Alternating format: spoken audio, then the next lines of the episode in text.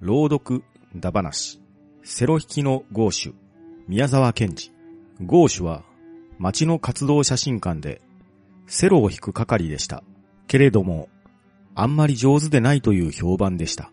上手でないどころではなく、実は、仲間の学習の中では、一番下手でしたから、いつでも学長にいじめられるのでした。昼過ぎ、みんなは楽屋に丸く並んで、今度の町の音楽会へ出す第六交響曲の練習をしていました。トランペットは一生懸命歌っています。バイオリンも二色風のようになっています。クラリネットもボー、ボーとそれに手伝っています。ゴーシュも口を凛と結んで目を皿のようにして楽譜を見つめながらもう一心に弾いています。にわかにパタッと楽長が両手を鳴らしました。みんなピタリと曲をやめてしんとしました。楽長が怒鳴りました。セロが遅れた。トォテテ、テテテイ。ここからやり直し。はい。みんなは今のところの少し前のところからやり直しました。ゴーシュは顔を真っ赤にして額に汗を出しながらやっと今言われたところを通りました。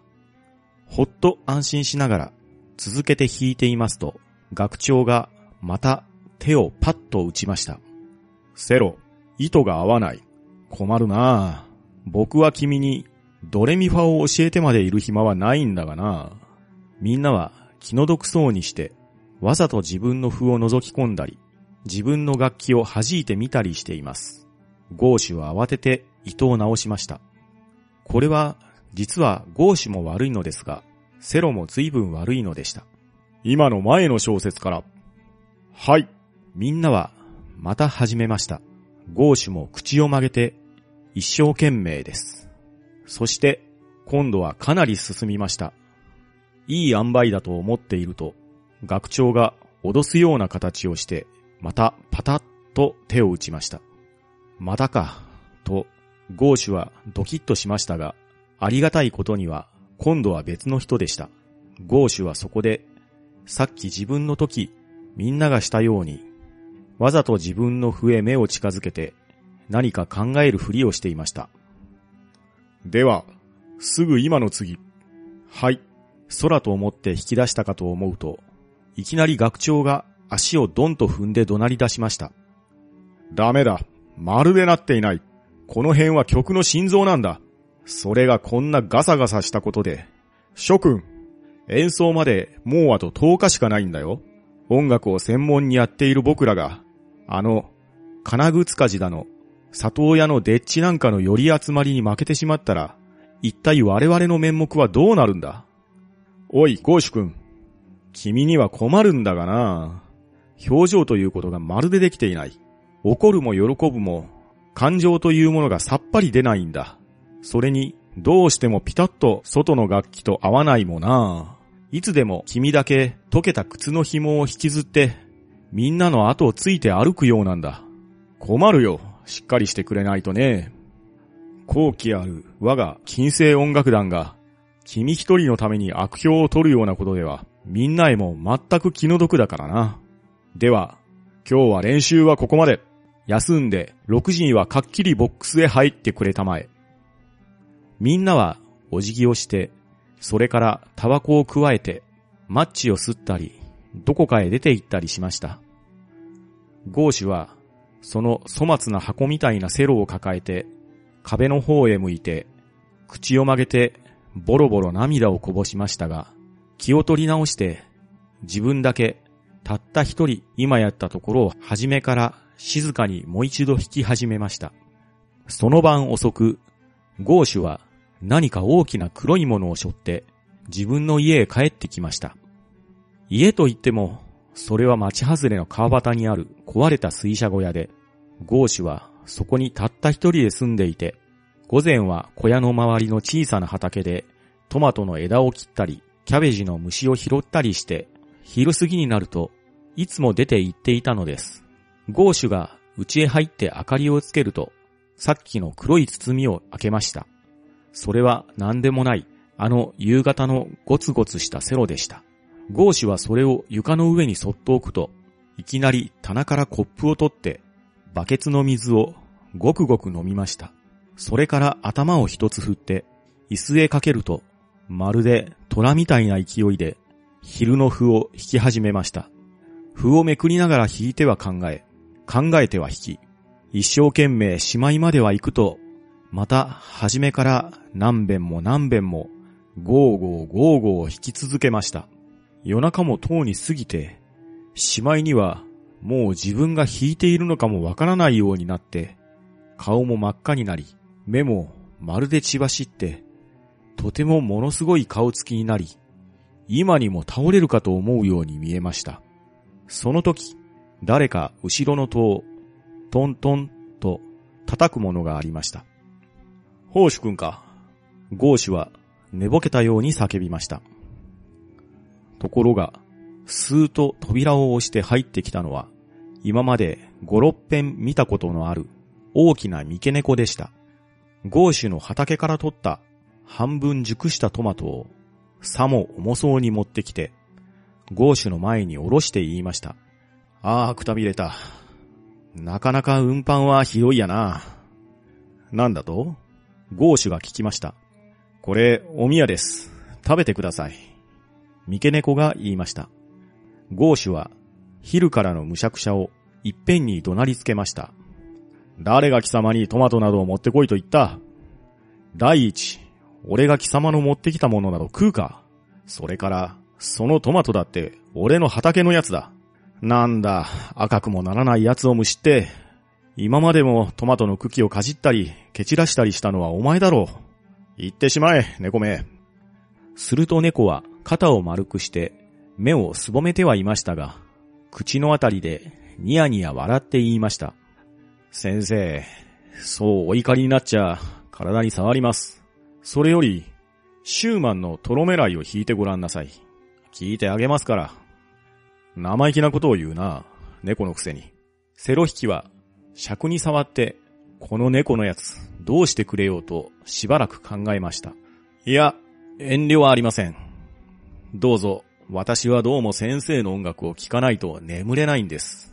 生意気だ生意気だ生意気だゴーシュはすっかり真っ赤になって昼間学長のしたように足踏みして怒鳴りましたが、にわかに気を変えて言いました。では、引くよ。ゴーシュは何と思ったか、戸に鍵を買って窓もみんな閉めてしまい、それからセロを取り出して証を消しました。すると、外から20日過ぎの月の光が部屋の中へ半分ほど入ってきました。何を弾けと？トロメライ、ロマチック・シューマン作曲。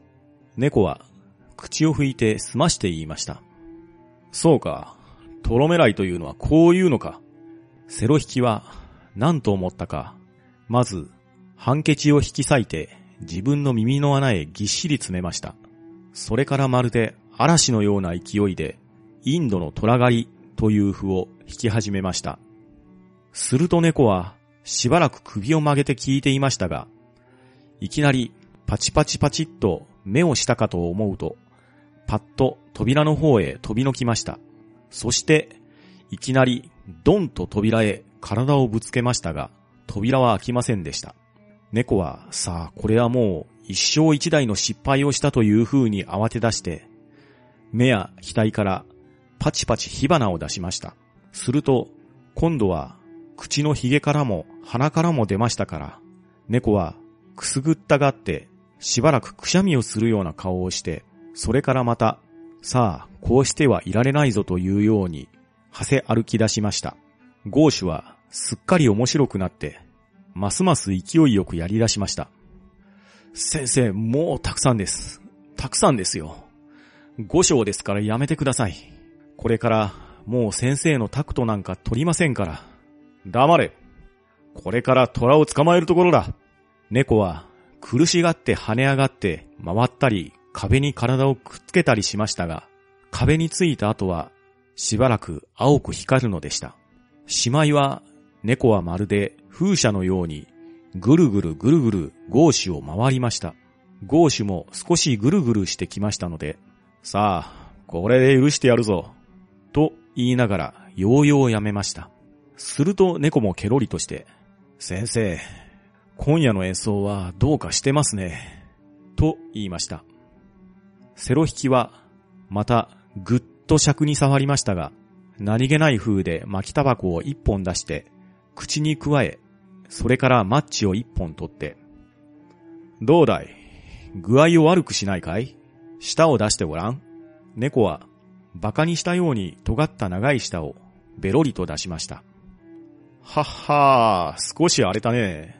セロ引きは、言いながら、いきなりマッチを下でシュッと吸って、自分のタバコへつけました。さあ猫は、驚いたのなんの、舌を風車のように振り回しながら、入り口の戸へ行って、頭でドンとぶつかっては、よろよろとして、また戻ってきて、ドンとぶつかっては、よろよろとまた戻ってきて、またぶつかっては、よろよろ逃げ道をこさえようとしました。ゴーシュはしばらく面白そうに見ていましたが、はは、出してやるよ。もう来るなよ。バカ。セロ引きは、扉を開けて、猫が風のように蚊帳の中を走っていくのを見て、ちょっと笑いました。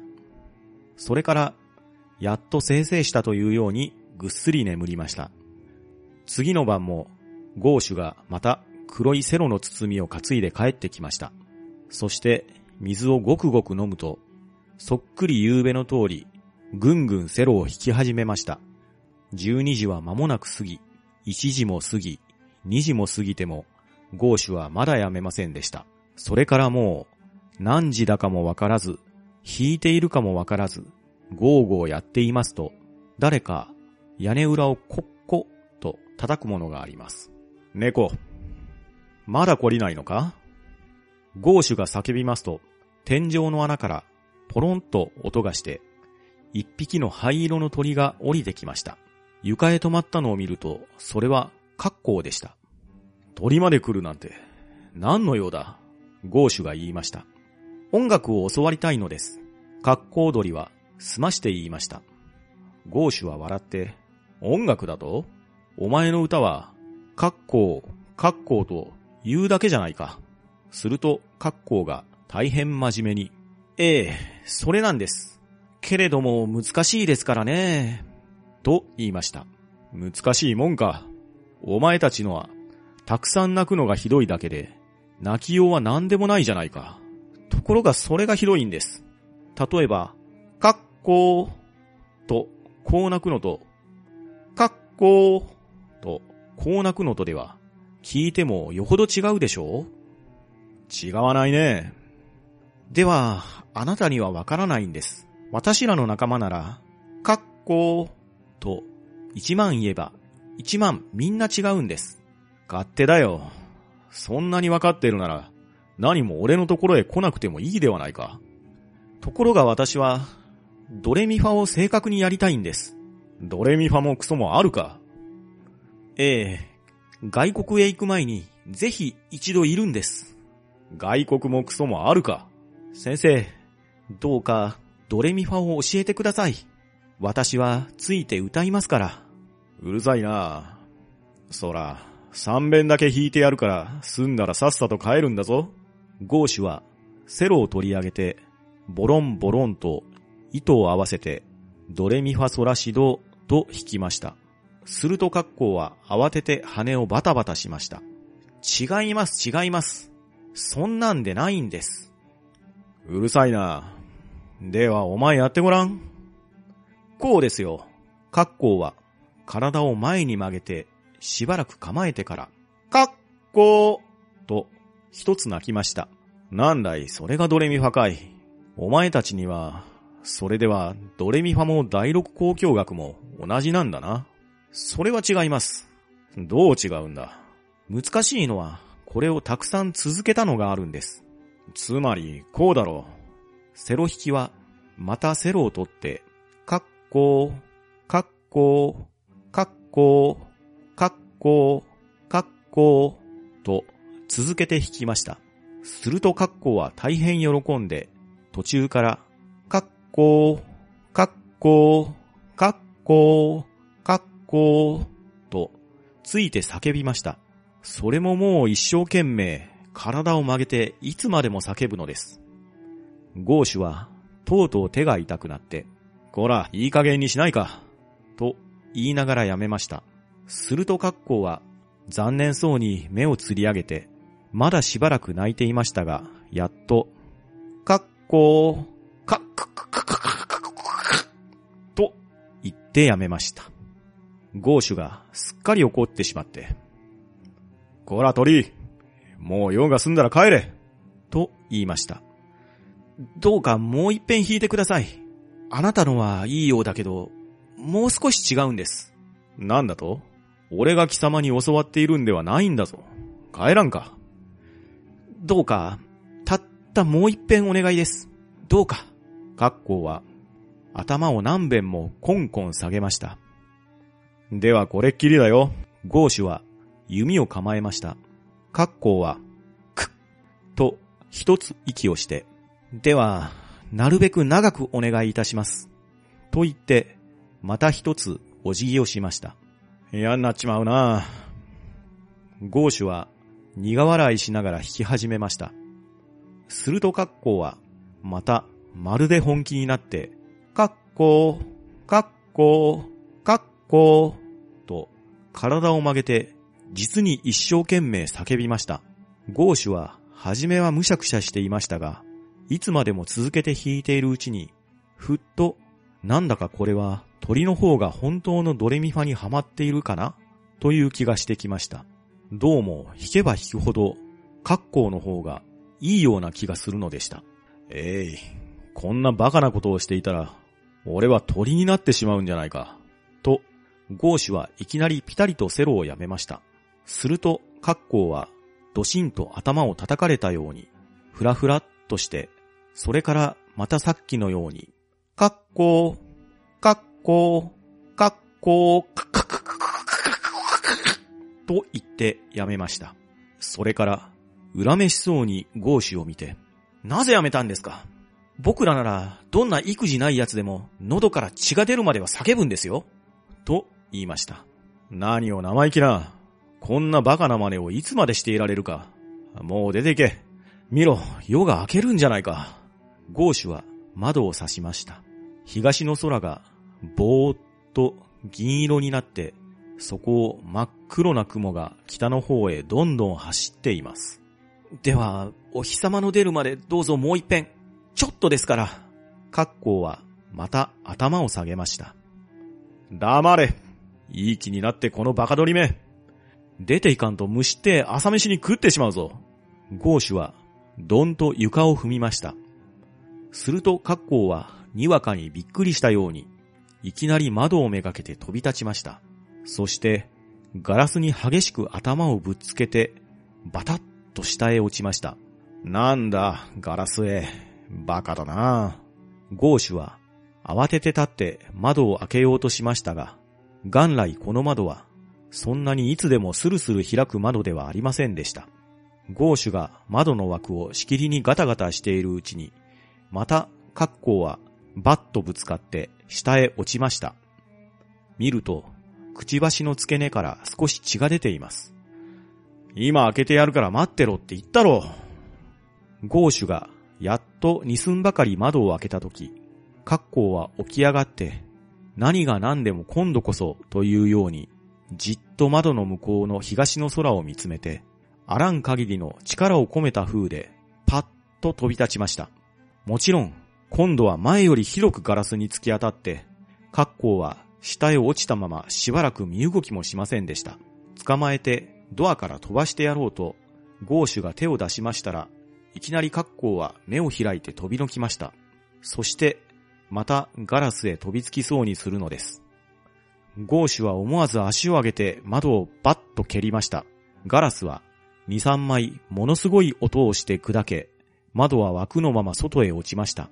そのガランとなった窓の後を、格好が矢のように外へ飛び出しました。そして、もうどこまでもどこまでもまっすぐに飛んでいって、とうとう見えなくなってしまいました。ゴーシュはしばらく呆れたように外を見ていましたが、そのまま倒れるように部屋の隅へ転がって眠ってしまいました。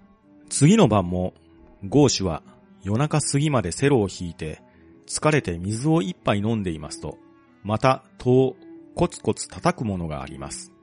今夜は何が来ても、夕べの格好のように、初めから脅かして追い払ってやろうと思って、コップを持ったまま待ち構えておりますと、扉が少し開いて、一匹の狸の子が入ってきました。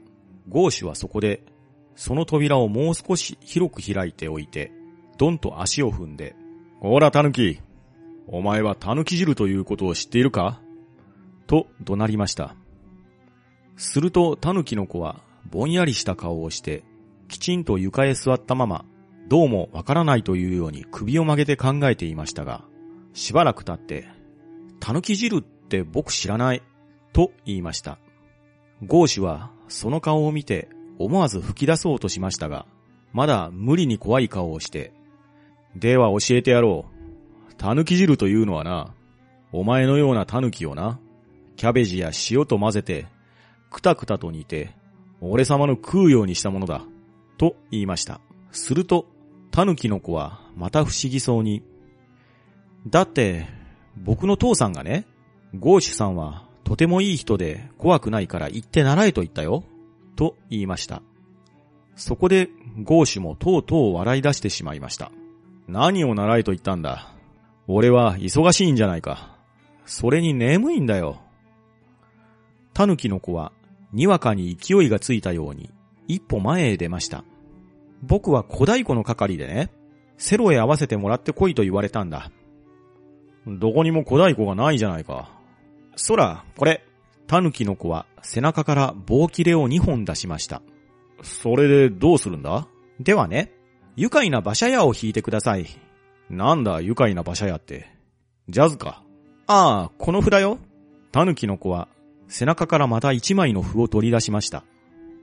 ゴーシュは手に取って笑い出しました。ふぅ、変な曲だな。よし、さあ弾くぞ。お前は小太鼓を叩くのか？ゴーシュは、狸の子がどうするのかと思って、ちらちらそっちを見ながら弾き始めました。すると、狸の子は棒を持って、セロのコマの下のところを表紙を取って、ポンポン叩き始めました。それがなかなかうまいので、弾いているうちに、ゴーシュはこれは面白いぞ、と思いました。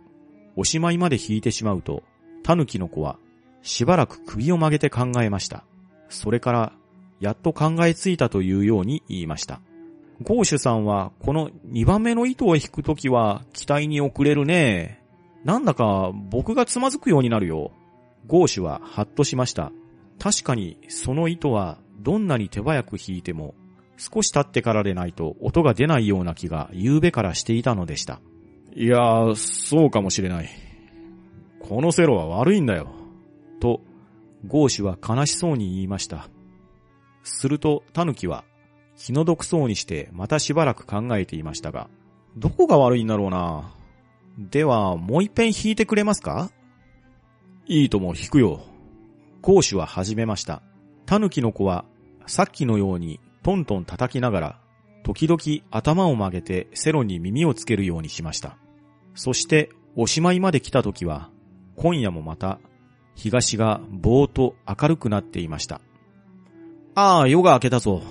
どうもありがとう。狸の子は大変慌てて、ふや棒切れを背中へ背負って、ゴムテープでパチンと止めて、お辞儀を二つ三つすると、急いで外へ出て行ってしまいました。ゴーシュはぼんやりして、しばらく夕べの壊れたガラスから入ってくる風を吸っていましたが、街へ出て行くまで眠って元気を取り戻そうと、急いで寝床へ潜り込みました。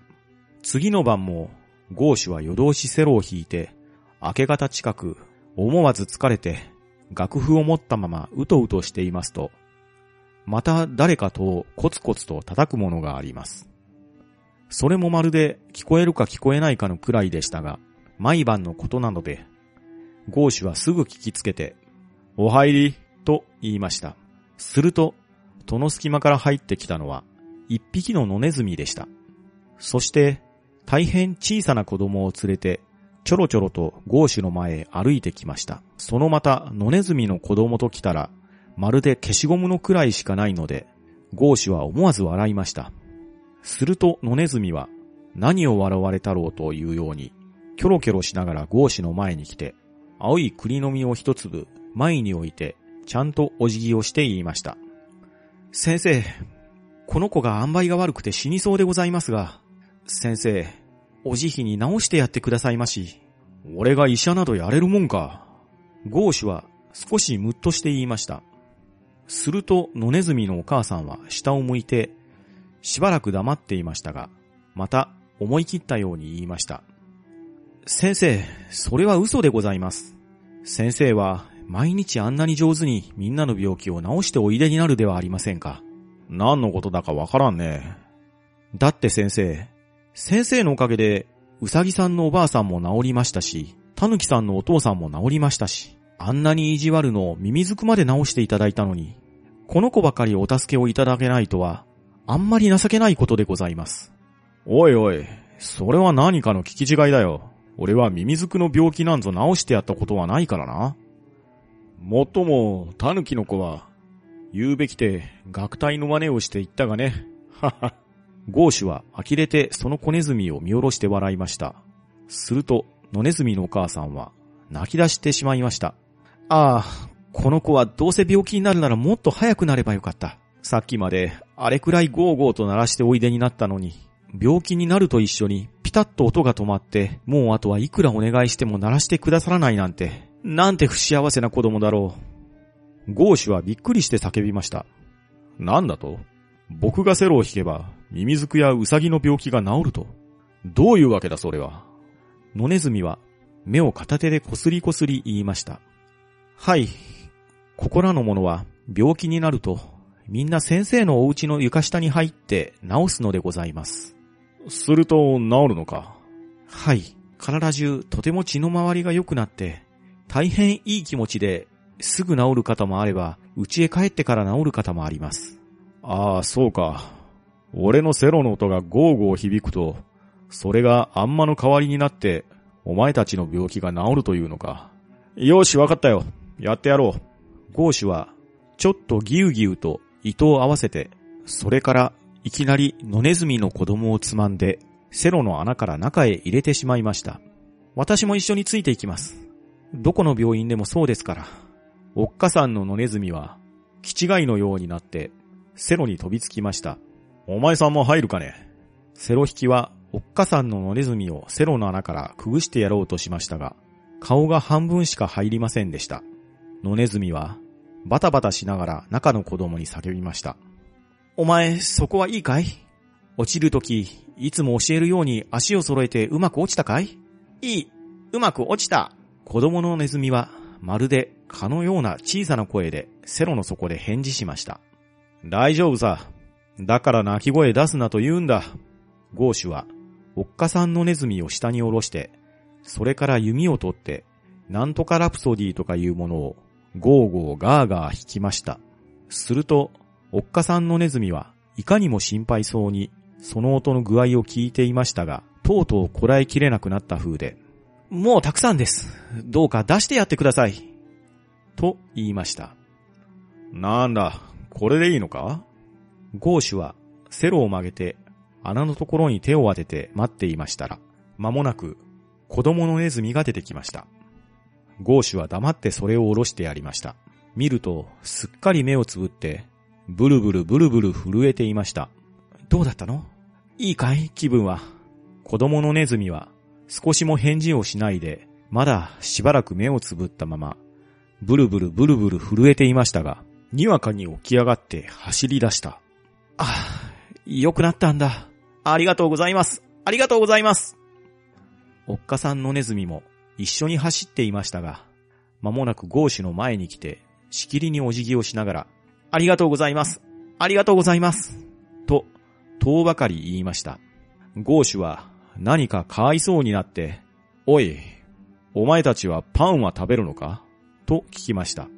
すると野ネズミは、びっくりしたようにキョロキョロあたりを見回してから、いえ、もうパンというものは小麦の粉をこねたり蒸したりしてこしらえたもので、ふくふく膨らんで美味しそうなものでございますが、そうでなくても私どもはお家の戸棚へなど参ったこともございませんし、ましてこれくらいお世話になりながら、どうしてそれを運びになんぞ参りましょう。と言いました。いや、そのことではないんだ。ただ食べるのかと聞いたんだ。では食べるんだな。ちょっと待てよ。その腹の悪い子供へやるからな。ゴーシュはセロを床へ置いて戸棚からパンを一つまみむしって、野ネズミの前へ置きました。野ネズミはもうまるで馬鹿のようになって、泣いたり笑ったり、お辞儀をしたりしてから大事そうにそれを加えて、子供を先に立てて外へ出て行きました。ああ、ネズミと話をするのもなかなか疲れるぞ。ゴーシュは寝床へどっかり倒れて、すぐぐーぐー眠ってしまいました。それから6日目の晩でした。金星音楽団の人たちは、街の公会堂のホールの裏にある控え室へみんなパッと顔をほてらして、めいめい楽器を持って、ぞろぞろホールの舞台から引き上げてきました。守備よく第六交響曲を仕上げたのです。ホールでは拍手の音がまだ嵐のようになっております。学長はポケットへ手を突っ込んで、拍手なんかどうでもいいというように、のそのそみんなの間を歩き回っていましたが、実はどうして嬉しさでいっぱいなのでした。みんなはタバコを加えてマッチを吸ったり、楽器をケースへ入れたりしました。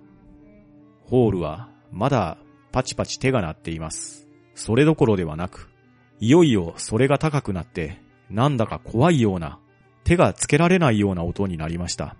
大きな白いリボンを胸につけた司会者が入ってきました。アンコールをやっていますが、何か短いものでも聞かせてやってくださいませんか？すると、学長がきっとなって答えました。いけませんな。こういう大物の後へ何を出したって、こっちの気の済むようには行くもんでないんです。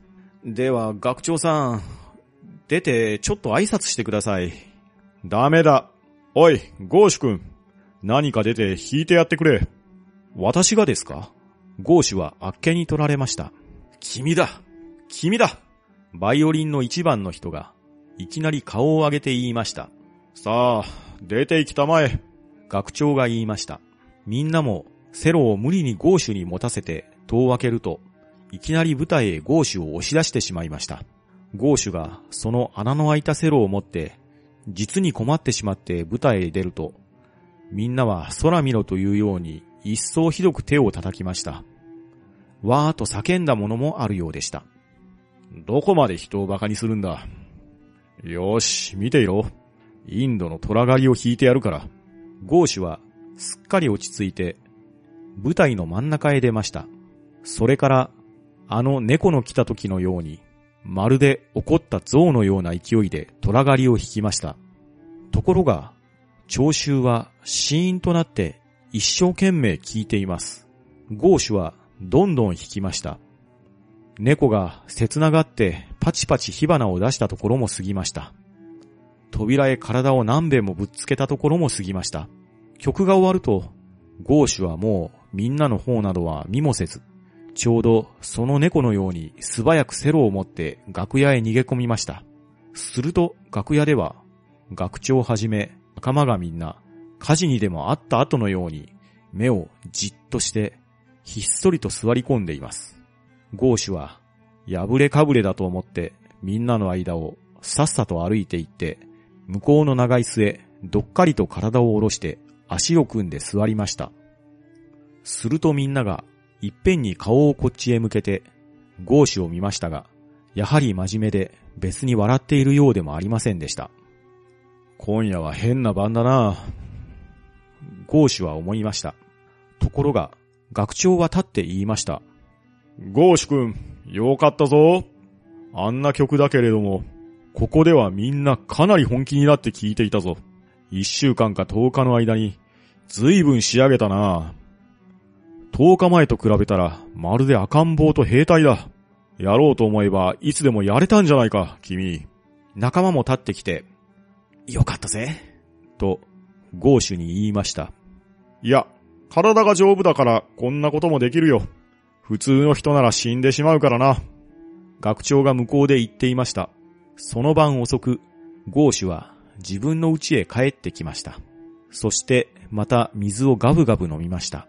それから窓を開けて、いつか格好の飛んでいったと思った遠くの空を眺めながら、ああ、格好、あの時はすまなかったな。俺は怒ったんじゃなかったんだ。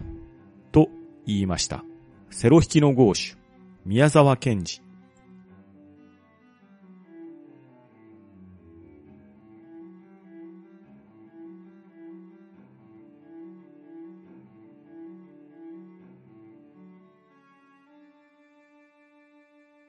ボーナストラック。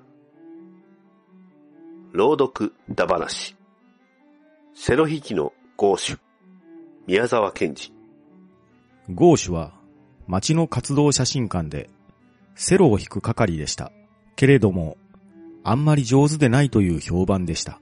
上手でないどころではなく、実は仲間の学習の中では一番下手でしたから、いつでも学長にいじめられるのでした。昼過ぎ、みんなは楽屋に丸く並んで、今度の街の音楽会へ出す第六交響曲の練習をしていました。トランペットは一生懸命歌っています。バイオリンも二色風のようになっています。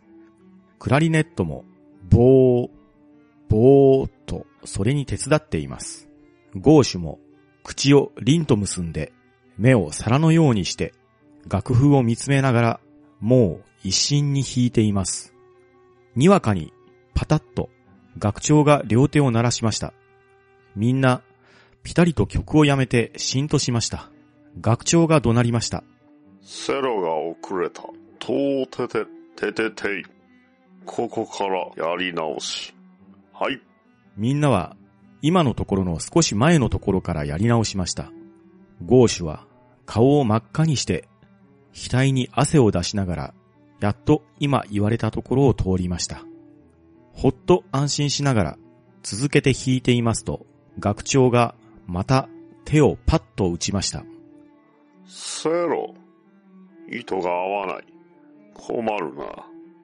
僕は君にドレミファを教えるまでいる暇はないんだがな。みんなは気の毒そうにしてわざと自分の譜を覗き込んだり、自分の楽器を弾いてみたりしています。ゴーシュは慌てて糸を直しました。これは、実はゴーシュも悪いのですが、セロも随分悪いのでした。今の前の調節から。はい。みんなは、また始めました。ゴーシュも口を曲げて、一生懸命です。そして、今度はかなり進みました。いい塩梅だと思っていると、学長が脅すような形をして、またパタッと手を打ちました。またか、と、ゴーシュはドキッとしましたが、ありがたいことには、今度は別の人でした。ゴーシュはそこで、さっき自分の時、みんながしたように、わざと自分の笛目を近づけて、何か考えるふりをしていました。では、すぐ今の次。はい。空と思って引き出したかと思うと、いきなり学長が足をドンと踏んで怒鳴り出しました。ダメだ。まるでなっていない。この辺は曲の心臓なんだ。それがこんなガサガサしたことで。諸君。演奏までもうあと10日しかないんだよ。音楽を専門にやってる僕らが、あの金継ぐ火事だの、里親のデッチなんかの寄り集まりに負けてしまったら、一体我々の面目はどうなるんだ？おい、ゴーシュ君。君には困るんだがな。表情というものがまるでできていない。怒るも喜ぶも、感情というものがさっぱり出ないんだ。それにどうしてもピタッと外の楽器と合わないものな。いつでも君だけ溶けた靴の紐を引きずって、みんなの後をついて歩くようなものなんだ。困るよ。しっかりしてくれないとね。後期ある我が金星音楽団が、君一人のために悪評を取るようなことでは、みんなへも全く気の毒だからな。では練習はここまで。休んで6時にはかっきりボックスへ入ってくれたまえ。みんなはお辞儀をして、それからタバコを加えて、マッチを吸ったり、どこかへ出て行ったりしました。ゴーシュは、その粗末な箱みたいなセロを抱えて、壁の方へ向いて、口を曲げて、ボロボロ涙をこぼしましたが、気を取り直して、自分だけ、たった一人今やったところを初めから静かにもう一度弾き始めました。その晩遅く、ゴーシュは何か大きな黒いものを背負って自分の家へ帰ってきました。家といっても、それは町外れの川端にある壊れた水車小屋で、ゴーシュはそこにたった一人で住んでいて、午前は小屋の周りの小さな畑でトマトの枝を切ったり、キャベジの虫を拾ったりして、昼過ぎになるといつも出て行っていたのです。ゴーシュが家へ入って明かりをつけると、さっきの黒い包みを開けました。それは何でもない、あの夕方のゴツゴツしたセロでした。ゴーシュはそれを床の上にそっと置くと、いきなり棚からコップを取って、バケツの水をごくごく飲みました。それから頭を一つ振って、椅子へかけると、まるで虎みたいな勢いで、昼の符を引き始めました。符をめくりながら引いては考え、考えては引き、一生懸命しまいまでは行くと、また、初めから何遍も何遍も、ゴーゴーゴーゴー引き続けました。夜中もとうに過ぎて、しまいには、もう自分が弾いているのかもわからないようになって、顔も真っ赤になり、目もまるで血走って、とてもものすごい顔つきになり、今にも倒れるかと思うように見えました。その時、誰か後ろの戸をトントンと叩くものがありました。ホーシュ君か。ゴーシュは寝ぼけたように叫びました。ところが、スーッと扉を押して入ってきたのは、今まで五六遍見たことのある大きな三毛猫でした。ゴーシュの畑から取った半分熟したトマトをさも重そうに持ってきて、ゴーシュの前に下ろして言いました。ああ、くたびれた。なかなか運搬はひどいやな。なんだと？ゴーシュが聞きました。これ、おみやです。食べてください。三毛猫が言いました。ゴーシュは、昼からのむしゃくしゃをいっぺんに怒鳴りつけました。誰が貴様にトマトなどを持ってこいと言った？第一、俺が貴様の持ってきたものなど食うか？それから、そのトマトだって俺の畑のやつだ。なんだ、赤くもならない奴をむしって、今までもトマトの茎をかじったり、蹴散らしたりしたのはお前だろう。言ってしまえ、猫め。すると猫は肩を丸くして目をすぼめてはいましたが、口のあたりでニヤニヤ笑って言いました。先生、そうお怒りになっちゃ、お体に触ります。それより、シューマンのトロイ狙いを弾いてごらんなさい。聞いてあげますから。生意気なことを言うな。猫のくせに。セロ引きは、尺に触って、この猫のやつ、どうしてくれようと、しばらく考えました。いや、遠慮はありません。どうぞ。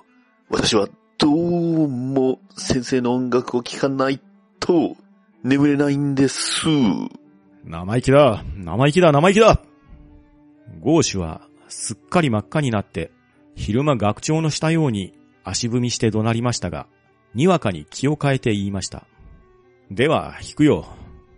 ゴーシュは何と思ったか、戸に鍵を買って窓もみんな閉めてしまい、それからセロを取り出して証を消しました。すると、外から20日過ぎの月の光が部屋の中へ半分ほど入ってきました。何を弾けと？トロイメライ、ロマンチックチューマン作曲。猫は口を拭いて済まして言いました。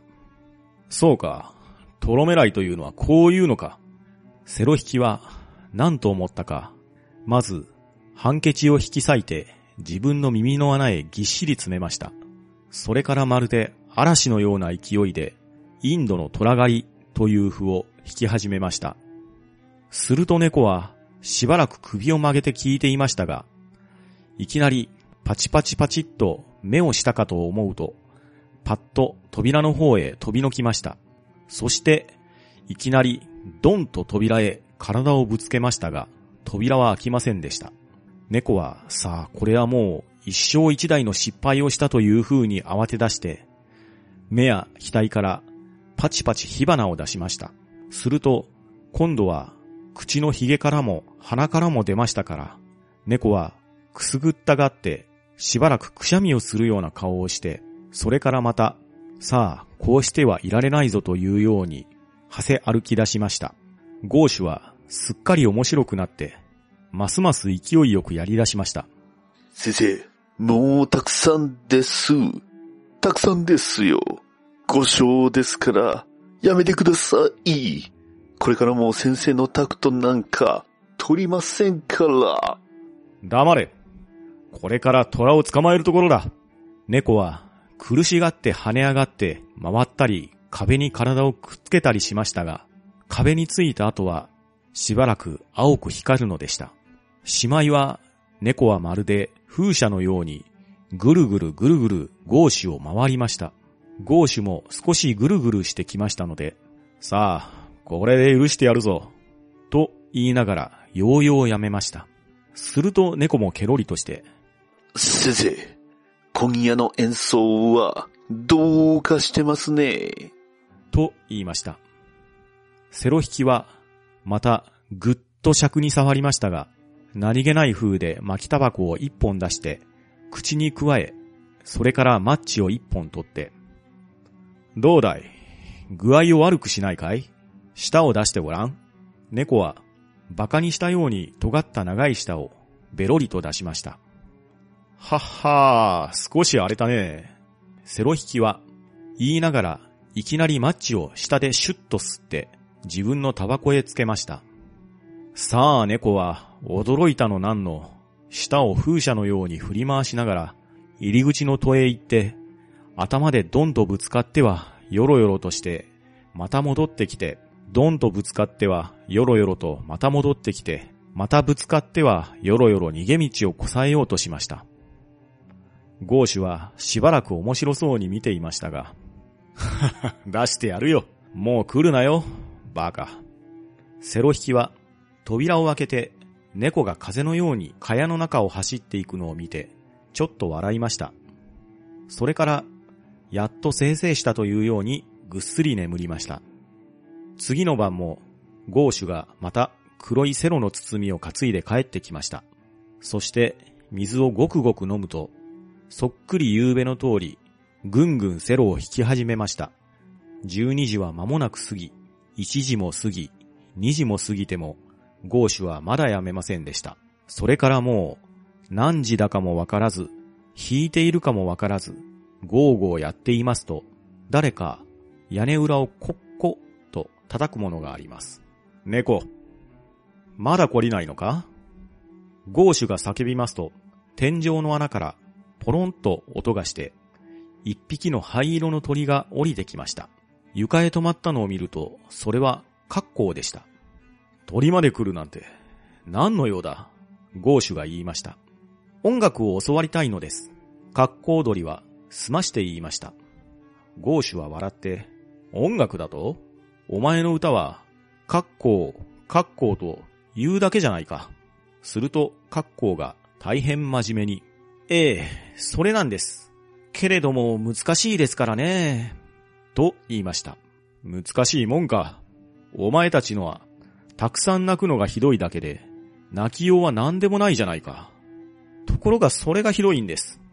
例えば、かっこーと、こう泣くのと、かくーと、こう泣くのとでは、聞いてもよほど違うでしょう？違わないね。では、あなたにはわからないんです。私らの仲間なら、かっこーと、一万言えば、一万みんな違うんです。勝手だよ。そんなにわかってるなら、何も俺のところへ来なくてもいいではないか。ところが私は、ドレミファを正確にやりたいんです。ドレミファもクソもあるか。ええ、外国へ行く前に、ぜひ一度いるんです。外国もクソもあるか。先生、どうかドレミファを教えてください。私はついて歌いますから。うるさいな。そら、三遍だけ引いてやるから、済んだらさっさと帰るんだぞ。ゴーシュは、セロを取り上げて、ボロンボロンと糸を合わせて、ドレミファソラシドと弾きました。するとカッコウは慌てて羽をバタバタしました。違います、違います。そんなんでないんです。うるさいな。では、お前やってごらん。こうですよ。カッコウは体を前に曲げてしばらく構えてから、カッコーと一つ泣きました。なんだい、それがドレミファかい。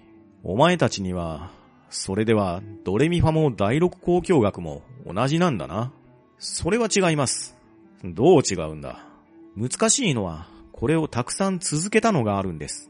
つまり、こうだろう。セロ弾きは、またセロを取って、カッコー、カッコー、カッコー、カッコー、カッコー、と続けて弾きました。するとカッコーは大変喜んで、途中から、カッコー、カッコー、カッコー、カッコー、と、ついて叫びました。それももう一生懸命、体を曲げていつまでも叫ぶのです。ゴーシュは、とうとう手が痛くなって、こら、いい加減にしないか、と言いながらやめました。するとカッコーは、残念そうに目をつり上げて、まだしばらく泣いていましたが、やっと、カッコー、カッカッカッカッカッカッカッカッカッと言ってやめました。ゴーシュがすっかり怒ってしまって、こら鳥、もう用が済んだら帰れと言いました。どうかもう一遍弾いてください。あなたのはいいようだけど、もう少し違うんです。なんだと？俺が貴様に教わっているんではないんだぞ。帰らんか。どうか、たったもう一遍お願いです。どうか。カッコウは、頭を何遍もコンコン下げました。ではこれっきりだよ。ゴーシュは弓を構えました。カッコウは、くっ、と一つ息をして、では、なるべく長くお願いいたします。と言って、また一つお辞儀をしました。嫌になっちまうなゴーシュは苦笑いしながら弾き始めました。するとカッコウは、またまるで本気になって、カッコー、カッコー、カッコー、と体を曲げて実に一生懸命叫びました。ゴーシュは初めはむしゃくしゃしていましたが、いつまでも続けて弾いているうちに、ふっと、なんだかこれは鳥の方が本当のドレミファにはまっているかな？という気がしてきました。どうも弾けば弾くほど、格好の方がいいような気がするのでした。えい、こんなバカなことをしていたら、俺は鳥になってしまうんじゃないか。と、ゴーシュはいきなりピタリとセロをやめました。すると、格好は、ドシンと頭を叩かれたように、ふらふらっとして、それからまたさっきのように、かっこー、かっこー、かっこー、かっかっかっかっかっと言ってやめました。それから、恨めしそうにゴーシュを見て、なぜやめたんですか？僕らなら、どんな育児ない奴でも、喉から血が出るまでは叫ぶんですよ。と言いました。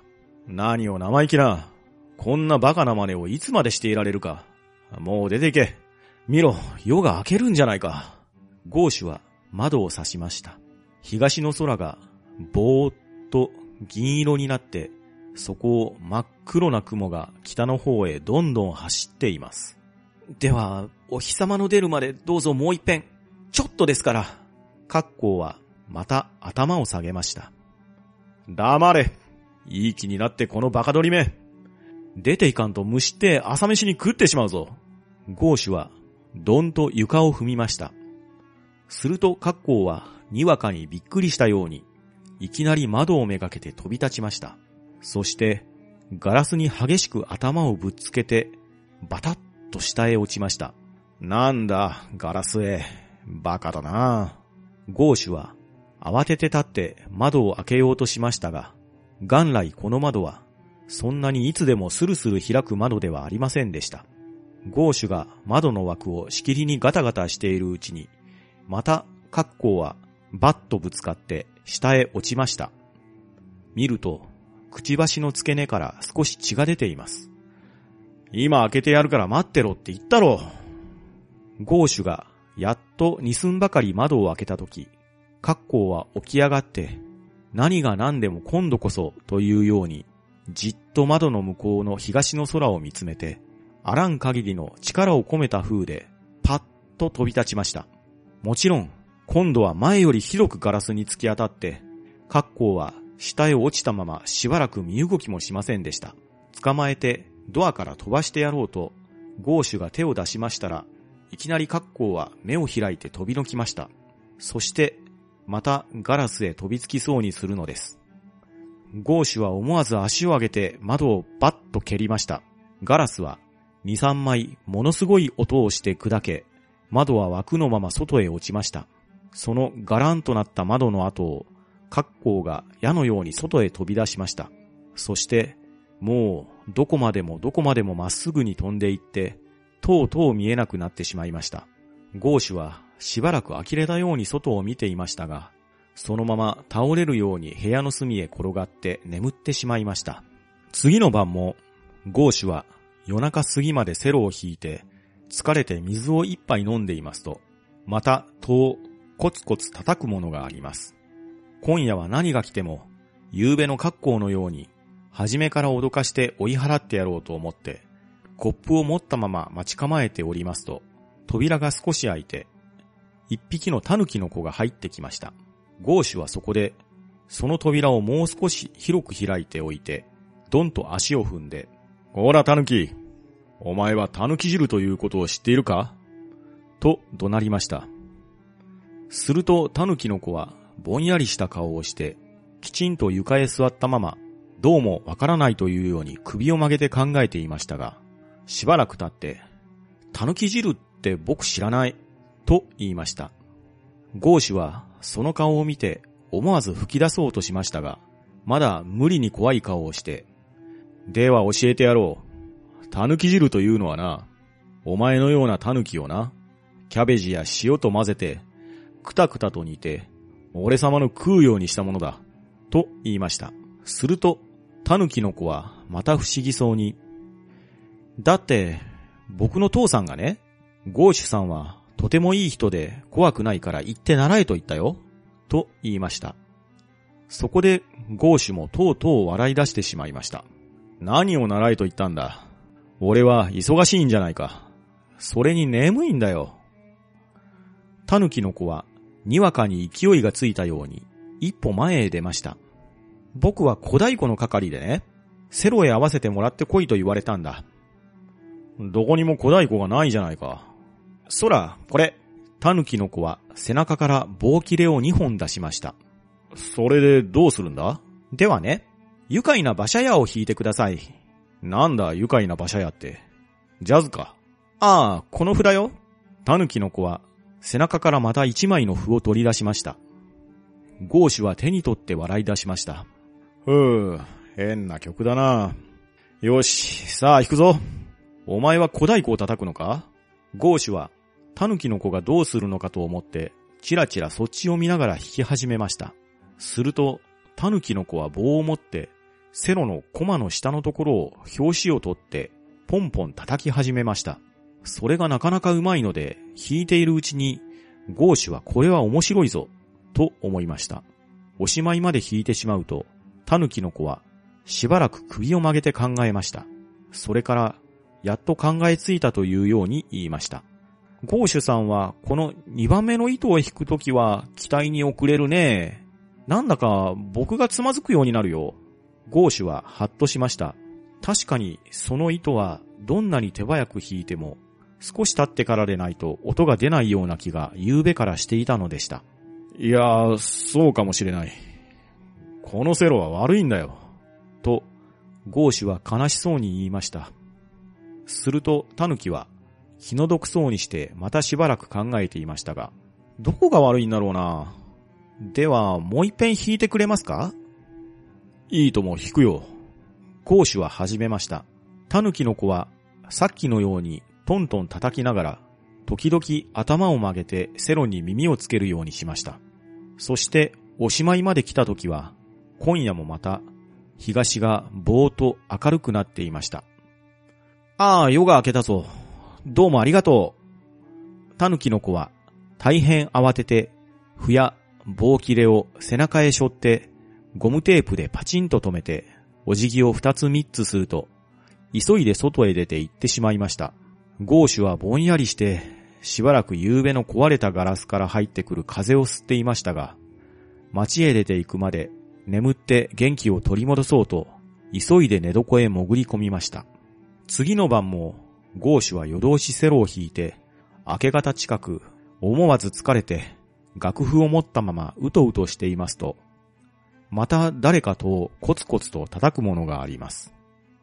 それもまるで聞こえるか聞こえないかのくらいでしたが、毎晩のことなので、ゴーシュはすぐ聞きつけて、お入りと言いました。すると、戸の隙間から入ってきたのは、一匹の野ネズミでした。そして、大変小さな子供を連れて、ちょろちょろとゴーシの前へ歩いてきました。そのまた野ネズミの子供と来たら、まるで消しゴムのくらいしかないので、ゴーシは思わず笑いました。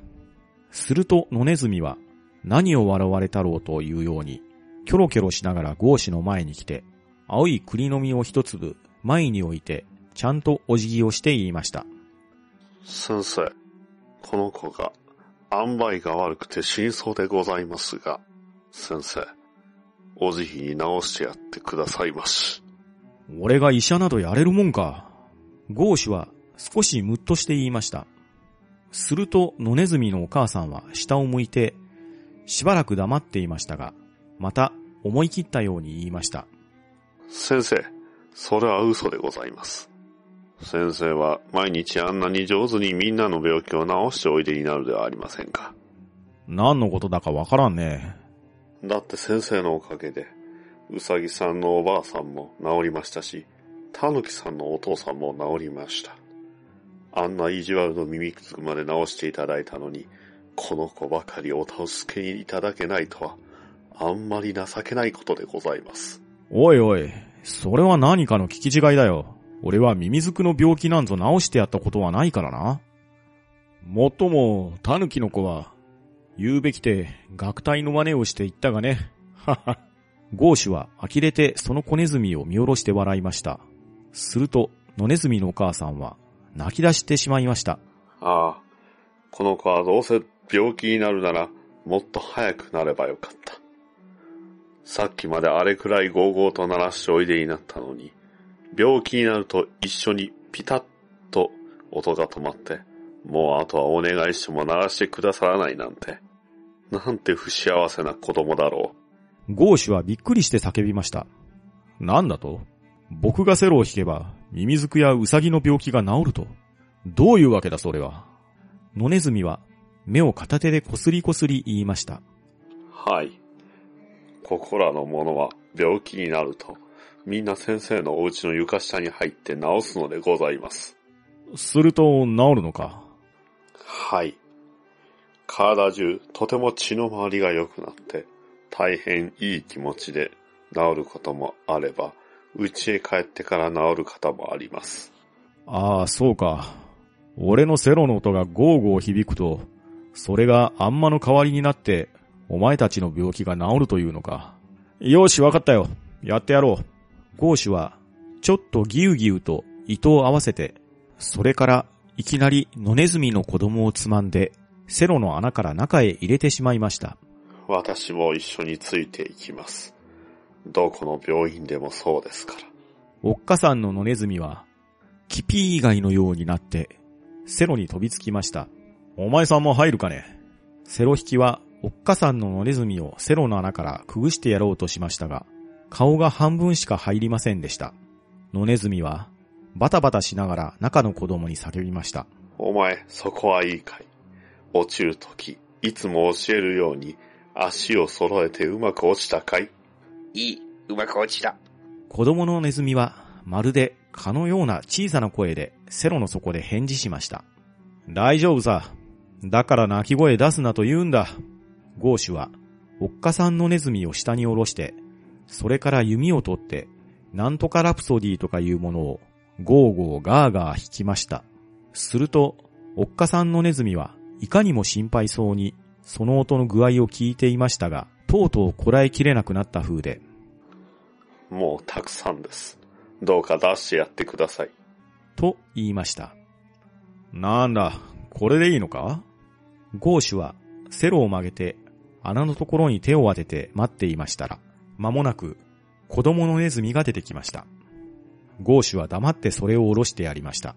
見ると、すっかり目をつぶって、ブルブルブルブル震えていました。どうだったの？いいかい？気分は？子供のネズミは少しも返事をしないで、まだしばらく目をつぶったまま、ブルブルブルブル震えていましたが、にわかに起き上がって走り出した。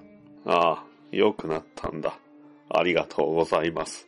ありがとうございます。おっかさんのネズミも一緒に走っていましたが、間もなくゴーシュの前に来て、しきりにお辞儀をしながら、ありがとうございます。ありがとうございます。と、とばかり言いました。ゴーシュは何かかわいそうになって、おい、お前たちはパンは食べるのか？と聞きました。すると野ネズミは、びっくりしたようにキョロキョロあたりを見回してから、いえ、もうおパンというものは、小麦の粉をこねたり蒸したりしてこしらえたもので、ふくふく膨らんでいて、美味しそうなものでございますが、そうでなくても私どもは、お家の戸棚枝の参ったこともございませんし、まして、これくらいお世話になりながら、どうしてそれを運びに何度参りましょう？と言いました。いや、そのことではないんだ。ただ食べるのか？と聞いたんだ。では食べるんだな。ちょっと待てよ。その腹の悪い子供へやるからな。ゴーシュはセロを床へ置いて戸棚からパンを一つまみむしって野ネズミの前へ置きました。野ネズミはもうまるでバカのようになって泣いたり笑ったりお辞儀をしたりしてから大事そうにそれを加えて子供を先に立てて外へ出て行きました。ああ、ネズミと話をするのもなかなか疲れるぞ。ゴーシュは寝床へどっかり倒れて、すぐぐーぐー眠ってしまいました。それから6日目の晩でした。金星音楽団の人たちは、街の公会堂のホールの裏にある控え室へみんなパッと顔をほてらして、めいめい楽器を持って、ぞろぞろホールの舞台から引き上げてきました。守備よく第六交響曲を仕上げたのです。ホールでは拍手の音がまだ嵐のようになっております。学長はポケットへ手を突っ込んで拍手なんかどうでもいいというようにのそのそみんなの間を歩き回っていましたが、実はどうして嬉しさでいっぱいなのでした。みんなはタバコを加えてマッチを吸ったり、楽器をケースへ入れたりしました。ホールはまだパチパチ手が鳴っています。それどころではなく、いよいよそれが高くなって、なんだか怖いような、手がつけられないような音になりました。大きな白いリボンを胸につけた司会者が入ってきました。アンコールをやっていますが、何か短いものでも聞かせてやってくださいませんか？すると、学長がきっとなって答えました。いけませんな。こういう大物の後へ何を出したって、こっちの気の済むようには行くもんではないんです。では、学長さん出て、ちょっと挨拶してください。ダメだ。おい、ゴーシュ君。何か出て弾いてやってくれ。私がですか？ゴーシュはあっけに取られました。君だ君だバイオリンの一番の人が、いきなり顔を上げて言いました。さあ、出て行きたまえ。学長が言いました。みんなもセロを無理にゴーシュに持たせて戸を開けると、いきなり舞台へゴーシュを押し出してしまいました。ゴーシュがその穴の開いたセロを持って、実に困ってしまって舞台へ出ると、みんなは空見ろというように一層ひどく手を叩きました。わーと叫んだものもあるようでした。どこまで人を馬鹿にするんだ？よし、見ていろ。インドの虎狩りを引いてやるから。ゴーシュはすっかり落ち着いて、舞台の真ん中へ出ました。それから、あの猫の来た時のように、まるで怒った象のような勢いで虎狩りを引きました。ところが、聴衆はシーンとなって一生懸命聞いています。ゴーシュはどんどん引きました。猫が切ながってパチパチ火花を出したところも過ぎました。扉へ体を何遍もぶっつけたところも過ぎました。曲が終わると、ゴーシュはもうみんなの方などは見もせず、ちょうどその猫のように素早くセロを持って楽屋へ逃げ込みました。すると楽屋では、学長をはじめ仲間がみんな火事にでもあった後のように目をじっとしてひっそりと座り込んでいます。ゴーシュは破れかぶれだと思ってみんなの間をさっさと歩いて行って向こうの長椅子へどっかりと体を下ろして足を組んで座りました。するとみんながいっぺんに顔をこっちへ向けてゴーシュを見ましたが、やはり真面目で別に笑っているようでもありませんでした。今夜は変な晩だなゴーシュは思いました。ところが、学長は立って言いました。ゴーシュ君、よかったぞ。あんな曲だけれども、ここではみんなかなり本気になって聴いていたぞ。一週間か十日の間に随分仕上げたな。十日前と比べたらまるで赤ん坊と兵隊だ。やろうと思えばいつでもやれたんじゃないか？君。仲間も立ってきて、よかったぜ。と、ゴーシュに言いました。いや、体が丈夫だからこんなこともできるよ。普通の人なら死んでしまうからな。学長が向こうで言っていました。その晩遅く、ゴーシュは自分の家へ帰ってきました。そしてまた水をガブガブ飲みました。それから窓を開けて、いつか格好の飛んでいったと思った遠くの空を眺めながら、ああ、格好、あの時はすまなかったな。俺は怒ったんじゃなかったんだ。と言いました。セロ引きのゴーシュ。宮沢賢治。